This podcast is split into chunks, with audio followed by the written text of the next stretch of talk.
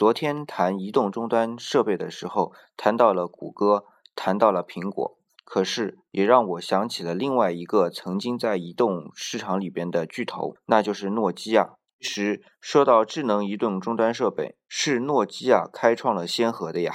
当时的诺基亚六系列、N 系列都是用的塞班六系统，而塞班六系统本身就是一个智能系统呀。其实。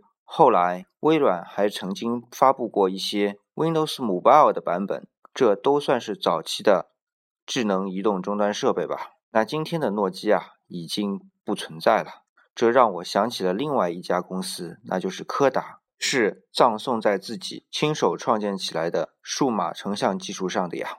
要知道，第一台数码相机可是柯达自己造的呀。这就引发了我的一个思考：为什么大公司在有些情况下会成为自己的掘墓者呢？